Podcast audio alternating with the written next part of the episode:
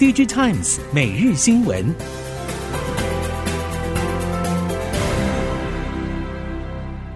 听众朋友们好，欢迎收听 DigiTimes 每日新闻，我是翁方月，现在为您提供今天的科技产业新闻重点。首先带您关心。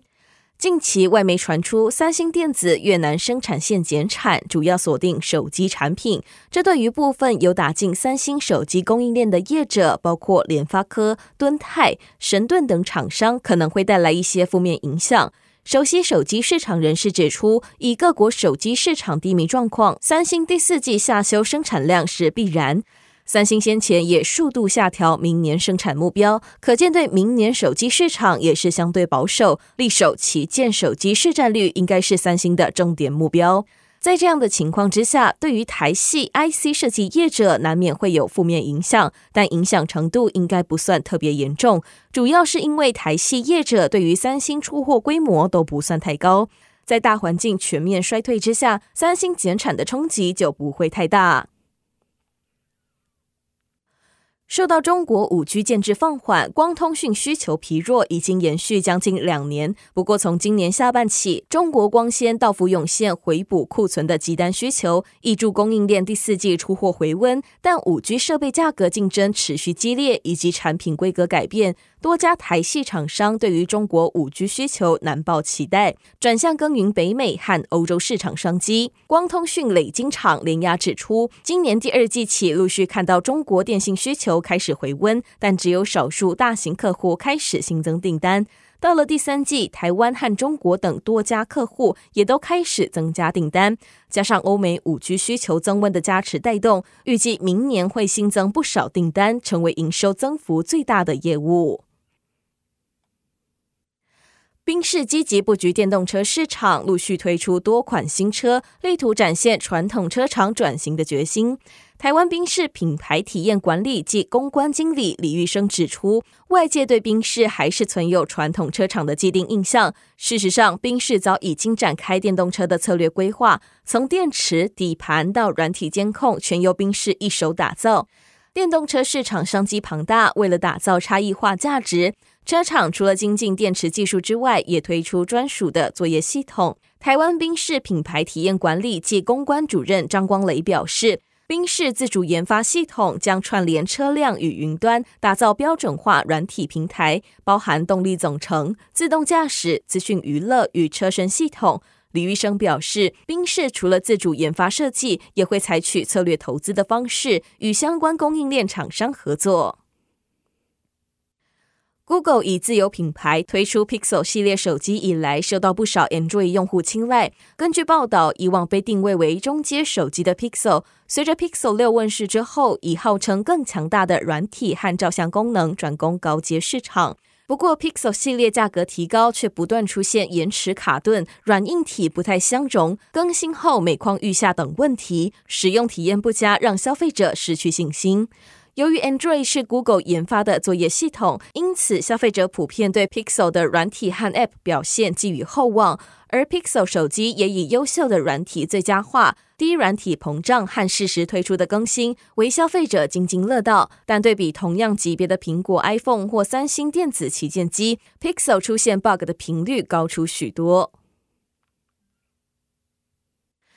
美国联邦通讯委员会十二月一号发布公告，批准 SpaceX 的 Starlink 第二阶段七千五百颗低轨卫星部署计划。由于 SpaceX 和 OneWeb 都有采购台湾的相关元件，许多厂商对低轨卫星市场持续看好。不过，经济部官员表示，台湾厂商在传统卫星天线、上游元件。电源供应、路由器等已经具备能量，但通讯基频模组、大型相位阵列天线、射频晶片等三项技术还是仰赖国外进口。国科会官员则表示，国家太空中心的法定业务包括进行太空科技研发、技术转移及价值应用，以及协助推动太空产业发展，提供产业技术及升级辅导。明年将启动太空产业推动与人才培育计划。推动产业界发展四颗低轨通讯卫星。英国下议院委员会发布报告指出，英国虽然在某些半导体领域拥有优势，但缺少较完整的供应链，很容易受到未来全球供应干扰因素的影响。警告英国持续错失投资产业的机会，在全球其他地区努力强化本土供应链的当下，等同于将自身发展置于风险当中。呼吁政府规划半导体战略，投入资金发展。化合物半导体被视为英国有望重新取回制造实力的领域。英国磊晶晶圆材料企业 IQE 执行长表示，包括近零排放目标、自动驾驶、电信、五 G 等，大部分所谓的创新大趋势需要使用更多化合物半导体，这是英国可以抓住的一个机会。根据估计，二零二零年英国化合物半导体市场价值大约八十亿美元，但预计会在二零二四年成长到一百一十亿美元。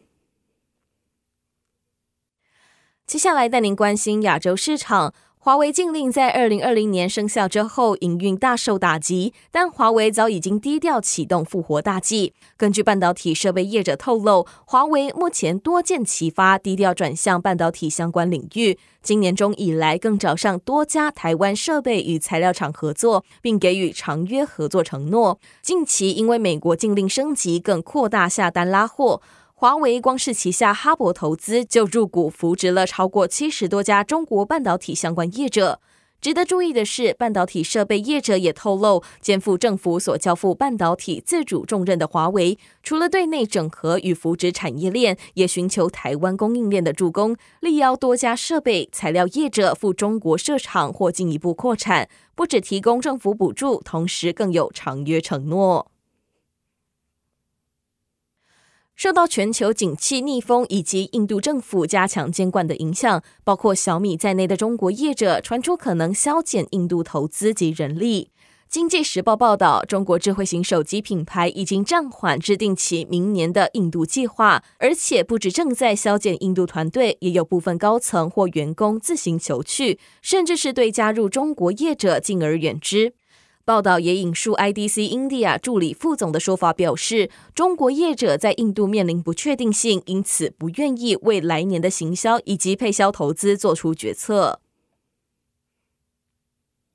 虽然目前的虚拟实境头盔不乏有一流的健身 App，但只有少数有善用到常用的健身器材来强化 VR 健身体验。Octonic 日前推出的智慧 VR 软体，支援 Meta Quest 2与 Quest Pro VR 头盔，把乏味的跑步机健身转化为无论在家中或健身房都能进行的富趣味性 VR 健身探险活动。为了让跑步机完全整合 VR 动作引擎，Octonic 持续跟制造商合作。但就算是未整合 VR 动作引擎的跑步机，还是可以搭配 Octonic 智慧 VR 健身 App Quest 2与 Quest Pro 的 MR 透视功能。